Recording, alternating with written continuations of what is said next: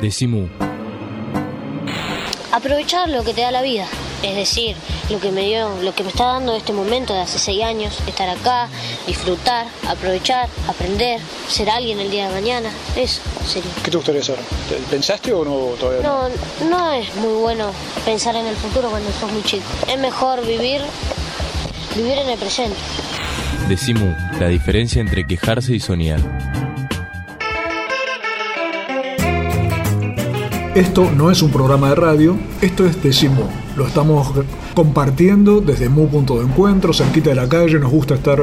Vos sabés, Miriam, que no tenemos estudio. Estudio de radio tenemos, nos presta a veces Eduardo Aliberti, pero lo que tenemos es sobre todo ganas de no encerrarnos en los estudios, sino de salir a los lugares eh, donde ocurren las cosas. Por eso ahora te voy a dar algunas referencias para que vayas a ver. Estuvimos la semana pasada en, dando charlas en Bolívar. Ah, mira. Y con Eduardo Cerdá, un ingeniero que está trabajando muchísimo sobre la producción agroecológica en nuestro país. Sí, lo hemos entrevistado. Claro, eh, y que al día siguiente de estas charlas que se hicieron en el municipio, nos llevaron a visitar un campo de mil hectáreas que se llama La Primavera, que los invito y te invito a que lo vayas a ver, donde cambiaron este modelo productivo en vigencia por el modelo agroecológico. Y fue hermosísimo de ver el compromiso del propio propietario, mil hectáreas en un campo que es histórico porque hasta tiene un casco de 1800 y pico, tiene vinculación con las luchas que hubo en la época, tiene hasta un, un museo del carruaje hecho por uno de los dueños originales o uno de los dueños que tuvo esta estancia. Pero nos llevó al campo y nos mostró la diferencia de la tierra con un modelo con otro. Eh, este, fue una clase a- a- a cielo abierto pero yo diría algo más. Fue una clase como para iluminarlos en que estamos en el camino correcto. De la agroecología, ¿qué significa? Eh, plantar, cultivar, Significa producir alimentos producir sin agrotóxicos. sin agrotóxicos. Por empezar, producir sin agrotóxicos, respetando las características del suelo, respetando la- la- la- la- las necesidades o, o los productos originales de cada lugar. Y no es un hecho aislado esto que está trabajando él, además en el otro campo que trabajó primero, que es la Aurora. La Aurora en este momento aparece entre los 10 o 15 campos seleccionados en el mundo por la FAO como modelo de producción Como modelo de producción. como modelo de producción y está acá nomás, a la vuelta. Entonces, este, pero no es un hecho nuevo. Por ejemplo, en este caminar en Córdoba conocí a una, a una arquitecta que en su intervención mostró distintos ejemplos en el planeta Tierra de este modelo de producción y cómo salvó la vida y salvó ciudades. Ciudades, por ejemplo, el caso de Detroit, ¿te acordás cuando entró en default? Bueno, se quedó la gente, la gente sin nada y sin trabajo. Claro. Y cómo empezaron a hacer la autosuficiencia alimentaria que nosotros le llamamos, a producir para su propio consumo y hoy eh, Detroit es otra realidad. Y mostró una serie de ejemplos por el estilo y al mismo tiempo está Carlos Vicente, amigo también de, de estos programas, que viene entusiasmado por el desarrollo de Cuba basado en la agroecología. Ellos no tenían un peso para comprar glifosato, entonces era vida o muerte. Que es el nuevo concepto además acerca de que para los, pio- los propios productores el, eh, el costo es tan grande barato. porque cada vez hay que poner más veneno, Claro, más veneno, más veneno, Y más costo. más costo. Pero para supuestas plagas, que en realidad son malezas, que en realidad sí, son sí. plantas, que resisten. Así es. En cambio, la agroecología observa cómo todo eso puede funcionar eh, Armónicamente. armónicamente y generar además, bueno, porque esto lo, digo yo, cosas riquísimas, No, espectaculares, supuesto, como pasa, por ejemplo, en otro campo que vos- podemos mencionar, que es naturaleza viva de Guadalupe claro, Norte de Santa Fe. Bueno, nos encontramos en el en una jornada de economía social, eh, no nos conocíamos. Así que el abrazo entre Remo y mío, la verdad que fue histórico porque los dos lloramos como locos. Hablamos de Remo. Bénica, otro amigo de muy de la vaca como Miriam Gorbán. Estamos con Miriam Gorbán, justamente titular de la Cátedra de Soberanía Alimentaria de la UBA, en esta eh, presentación en Holanda de un documento que enjuicia, como tema de derechos humanos incluso, lo que significa el modelo productivo. Entonces, el tema de derechos humanos, ¿por qué, Miriam? ¿Porque consideran que está dañando la salud? ¿El propio Estado además está siendo cómplice de esta cuestión? Planteamos el derecho humano porque lo planteamos a partir del derecho a la alimentación, que es el primero de los derechos que desde que nacemos hasta que nos vamos, eh, este, es lo que, digamos, garantiza la plenitud de nuestra vida. Y lo planteamos porque la, digamos, el derecho humano a la alimentación que garantiza el acceso a la alimentación para todos en calidad, igualdad, sostenibilidad, respetando la armonía del medio ambiente y demás, no es eh, este, un derecho que pueda ser, digamos, construido o evaluado por las empresas privadas o por los particulares, con, con tono solidario o benéfico, como también se acostumbra a hacer, sino que tiene que ser garantizado por el Estado. El derecho, el derecho a la salud, el derecho a la educación, que están vinculados al derecho a la alimentación, el derecho a la vida está vinculado al derecho a la alimentación, tiene que ser garantizado por el Estado. No digo los gobiernos, yo digo el Estado como tal. Los gobiernos pasan y los problemas quedan. Tendrán un signo, tendrán el otro, pero realmente en este sentido algunos han aportado algo, pero han hecho, digamos, algunas políticas inclusivas, valorables, por su que sí, pero mientras no se transforme la estructura de fondo de que tenemos en nuestro país, que todavía arrastramos desde nuestro desde hace 200 años no vamos a poder garantizar en plenitud el derecho a la Ahora, alimentación. para alguien que nunca escuchó estas palabras, ¿qué significa entonces en términos prácticos, así brevemente, la idea de soberanía alimentaria? Yo creo que el, proceso de, de la concepción de la soberanía alimentaria fue alimentándose y creciendo en la medida en que la pusimos en práctica. Es decir, en que fuimos caminando encontramos lo del derecho, caminando encontramos hoy lo de la agroecología, caminando vimos este, que la aplicación eh, perversa de esta globalización del comercio de los alimentos considerados como mercancía, este, eh, todo esto implica la atención al tema de soberanía alimentaria. Y por eso nosotros lo vinculamos a la soberanía alimentaria no solo como el derecho de los pueblos a ejercer eh, su propia, elegir su propio eh, derecho soberano, sino lo vinculamos a la soberanía económica de los pueblos, a la soberanía política de los pueblos, a la justicia social, a, a una política de equidad y de justicia, por supuesto. Bien, y en la práctica significa pensar en comer qué cosas, productos nosotros pensamos de que tienen que ser eh, productos sanos, frescos desde ya, eh, escasamente o industrializados, alejarnos un poco de los supermercados. Y, Ahí está. En términos prácticos vos proponés, por ejemplo, alejarme, del supermercado. De la comida industrial, digamos. Claro. Y buscar, eh, digamos, a los productores naturales, tratar de hacer esta relación productor-consumidor, somos todos consumidores y al mismo tiempo vencer esta práctica que significa pagarle nada al, productor y cobrarnos mucho a los consumidores. Entonces romper esta ecuación, e impulsar las ferias, impulsar los comercios de cercanía impulsar el consumo responsable y la economía social. Ahí está, o sea que impulsar ferias sería, por ejemplo, promover un mecanismo por el cual podamos estar más cerca de los productores. Exacto, Hay ferias, de golpe uno Ya hay, ya hay, ya hay, sí. Ya hay, eso interesante, porque esto nace en el 2001 con la crisis aprendimos un montón de cosas. Y, y la de la feria fue una, empezaron en Corrientes y en Misiones, hoy están en todo el país. Y en las ciudades y en las no ciudades, en, los pueblos más chicos.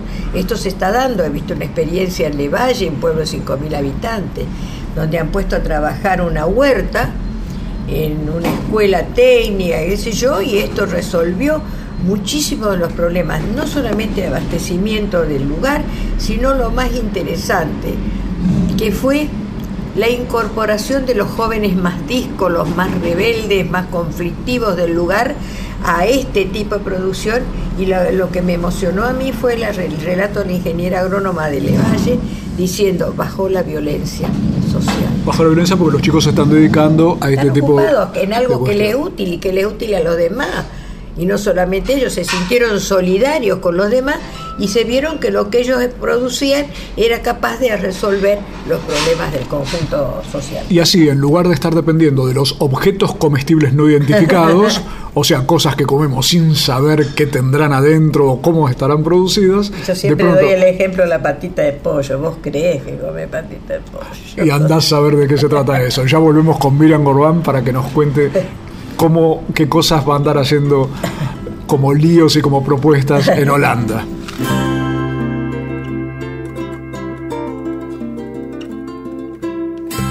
Y ahora nuevamente la investigadora española Esther Vivas hablándonos de los mitos del sistema alimentario y un tema que no sé si habrás percibido últimamente, los precios. Todas y todos comemos cada día, pero pocas veces nos preguntamos qué hay detrás de aquello que consumimos. Y el actual sistema agrícola y alimentario se sustenta en base a una serie de mitos. Nos dicen que el actual modelo de producción de alimentos es el mejor de los posibles, que acaba con el hambre en el mundo, que satisface nuestras necesidades alimentarias, pero de hecho todo esto es mentira. Y es importante analizar en detalle la cara oculta de este sistema agrícola y alimentario que a menudo nos esconden. En primer lugar, hoy se producen más alimentos que nunca en la historia. De hecho, la producción de alimentos se ha multiplicado por tres desde los años 60, mientras que la población mundial tan solo se ha duplicado. Por lo tanto, hoy tendría que haber suficiente comida para todo el mundo. Pero la realidad es otra muy distinta. La realidad es que hoy más que nunca en la historia hay gente que pasa hambre, uno de cada siete habitantes en el planeta. ¿Y por qué sucede esto? Porque a pesar de que hay muchísimos alimentos, no hay acceso a los mismos. Si tú no tienes dinero para pagar el precio de la comida, que cada día es más cara porque se especula con la misma, si tú no tienes acceso a los medios de producción de alimentos, a la tierra, al agua, a las semillas, no comes. Y esto es lo que sucede y afecta a amplias capas de la población en los países del sur, pero también cada vez más aquí en el norte.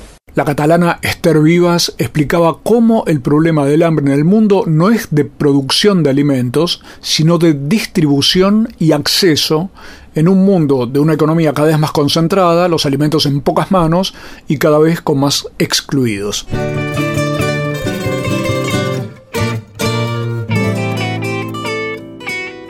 Decimu www.lavaca.org El Sindicato de los Trabajadores de las Telecomunicaciones, pluralista, democrático y combativo. Nuestra página web www.foetrabsas.org.ar. Si sos telefónico, sos de Foetra. Todos los meses, cuando pases por el kiosco, decimu. Decimu. Mu, el periódico de la vaca. Decimu. Todos los meses pateando la calle. Y ahora vamos a escuchar las recomendaciones musicales de Pablo Marchetti, o sea, El Grito Pelado.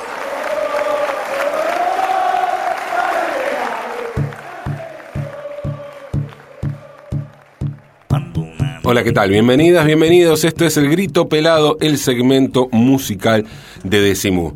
Y hoy nos vamos para el tango, ¿eh?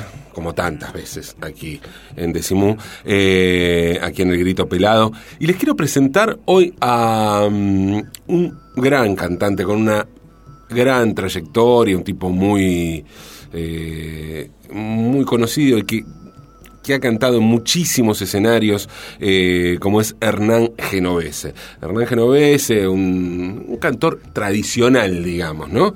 Eh, joven, pero un tipo que siempre abordó un repertorio tradicional. Pero, pero, y acá eh, viene el pero y la novedad discográfica de hoy, Acaba de sacar un disco que se llama Lo que soñamos y la particularidad es que dice Hernán Genovese tangos de autor. ¿Qué significa? ¿Qué se puso a escribir el hombre? Y lo hace muy, muy bien. Muy bien, realmente. Em, dividió el disco, los 14 temas, en 6 ítems. Las ciudades, las historias, el hijo, los oficios, los sueños y otros aires donde hace un vals peruano y una chacarera con dos invitados de lujo como Lorena Astudillo y Carlos Di Fulvio. Pero no vamos a meternos en el área folclórica, sino que nos vamos a detener en las historias. Eh, y vamos a escuchar una historia tanguera que se las recomiendo y mucho. Vamos a escuchar a Hernán Genovese y sus tangos de autor del disco Lo que soñamos haciendo el tema El malevo surrealista. Escuchen.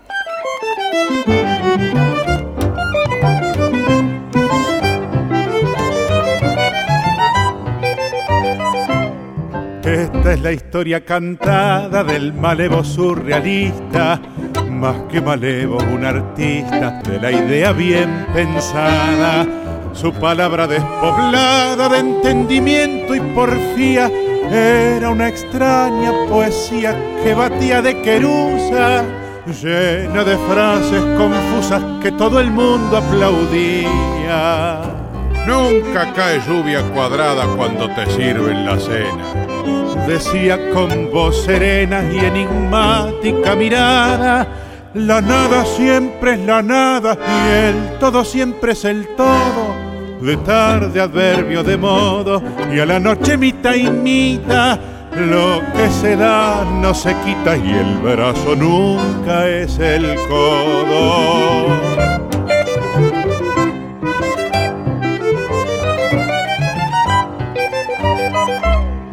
En medio de la alaraca de su platea jocunda, tiraba frases profundas, asombrando a las butacas. Nadie entendía un joraca, pero todos asentían y rendían pleitesías a su decir cotidiano.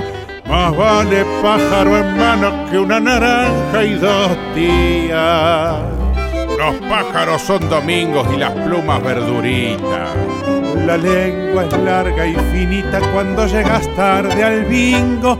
Y si se casa peringo, no hay que brindar con cerveza. Al santo no se le reza. Si se tiñe de morocho, jugale al 48, a los 10 y a la cabeza.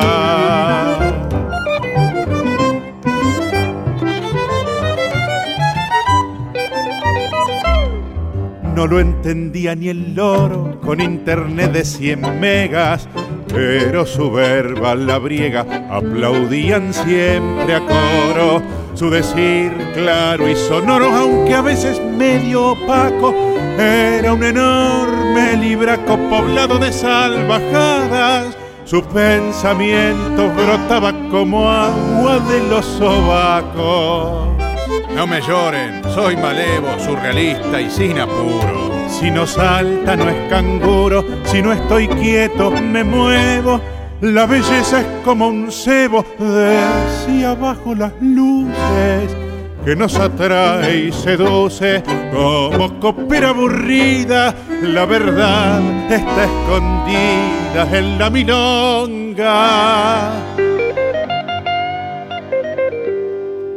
Y los blues.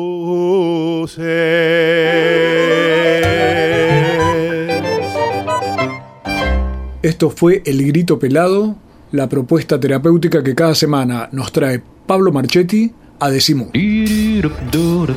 Decimu. www.lavaca.org Sin conservantes, sin químicos, sin fecha de vencimiento. Decimu. Ojos que ven, corazón que siente. Decimu.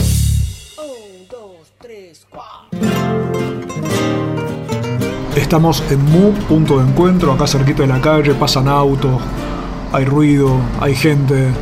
Nos gusta estar en los lugares donde pasan cosas.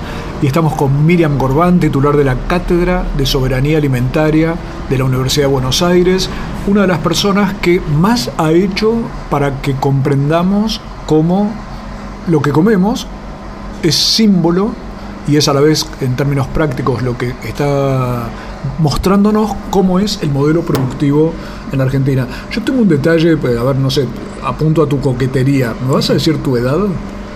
Voy a cumplir en diciembre 85 años. 85 años. bien.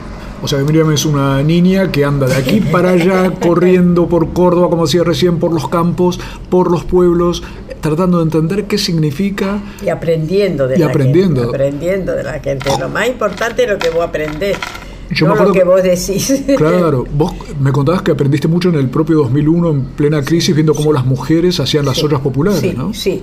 Yo, eh, la experiencia de la crisis nos ha dejado muchos saldos positivos, sobre todo este empoderamiento en los, en los sectores más vulnerables que se largaron a producir lo que sabían hacer, cocina. Y me acuerdo que cuando íbamos a La Plata, en los días fríos, yo estuve asesorando ahí a un diputado, eh, pasábamos y veíamos la parrilla con las tortillas de grasa que eran de mi, la tortilla criolla que era la de mi infancia, Claro. que era lo más elemental, porque un poquito de grasa y harina y ya teníamos la tortilla. Pero al mismo tiempo aparecieron la fabricación de mermeladas, apareció la, fa- la fabricación de encurtidos, las panaderías populares. Es decir, hubo lo que nosotros en aquel momento desde el punto profesional decíamos estrategias de sobrevivencia. Claro. Bueno, de entonces para acá eso ha quedado muy firme en la gente. Y ahora parece, por ejemplo, nosotros creemos que las mujeres en Argentina, a diferencia de Centroamérica, no tenemos mujeres productoras. Resulta que están apareciendo. En todos estos viajes me van apareciendo las mujeres huerteras, las mujeres que aprendieron a, a desarrollar estas estrategias en medio de las crisis. Perfecto, ahora Miriam, yo me imagino que alguien está escuchando y dice, bueno, pero en este momento Argentina tiene que producir muchos alimentos, por eso es la industria alimentaria y hay que producir así con el glifosato, con lo que sea, porque además eso contribuye a que haya menos hambre en el mundo. ¿Qué decís sobre ese tipo de argumento? Bueno, cuando tuvimos una, un programa ahí con los amigos de Monsanto, les dijimos para qué vinieron. Dijeron que para venir a liquidar el, a resolver el problema del hambre del mundo. Desde que ellos vinieron tenemos más hambre, pero al mismo tiempo se nos agregó el otro componente al que nos tenemos que referir. Es el problema de la obesidad. Entonces, pero la obesidad preocupante en los niños y en los adolescentes que conlleva una serie de problemas que nosotros le llamamos, se llama enfermedades crónicas no transmisibles y que hace que tengamos chicos con diabetes, no solamente, no es un problema estético el de la obesidad, chicos con diabetes, chicos con hipertensión, chicos con hipercolesterolemia. Y esto es lo preocupante. Y esto está comprobado en todos lados que es producto de este cambio en el modelo alimentario de todo el mundo, no es solamente nuestro. En América es notable, México encabeza, digamos, la, eh, eh, este problema de, de la obesidad en la infancia.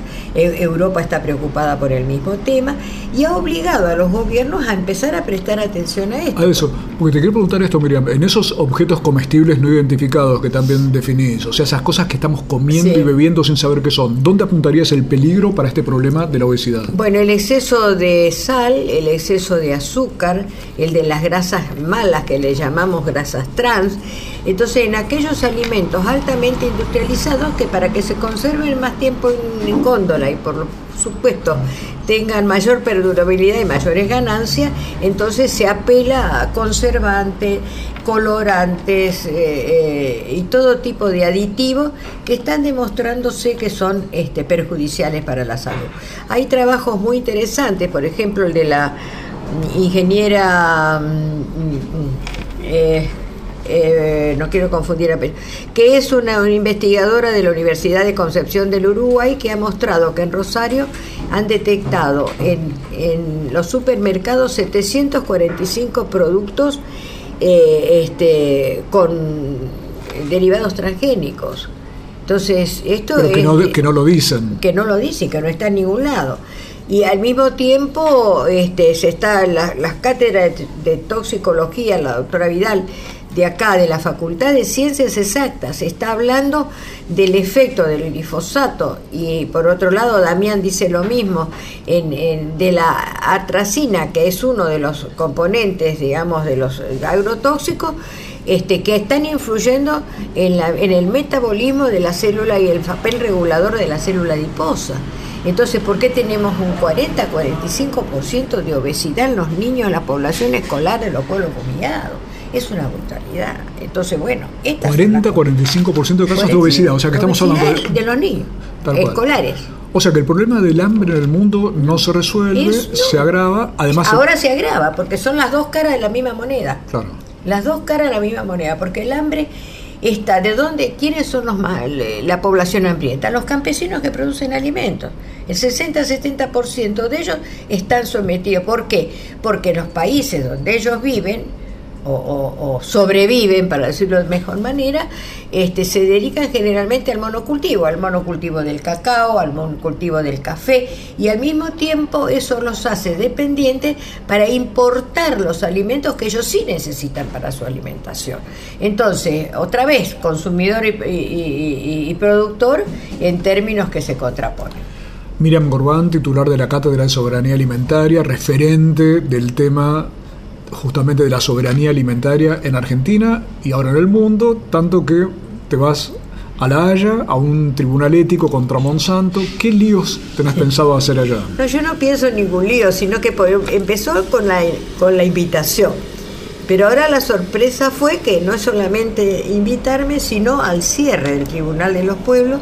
El cierre lo va a hacer Bandana Shiva y ante Bandana Shiva tengo que intervenir yo. Así que en medio se me van a aflojar las patas y se me va a emocionar muchísimo porque esta es una tarea que empezamos en soledad hace 20 años ya y resulta que tiene ya esta trascendencia y esta repercusión.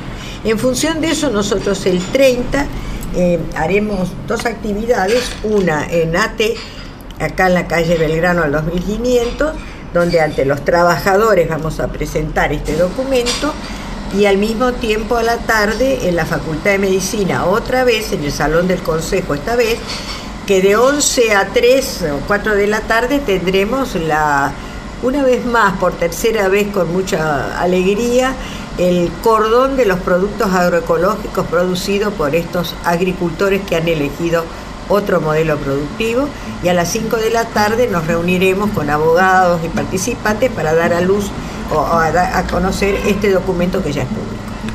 Y así vemos cómo entre todos seguimos dando vuelta al mundo.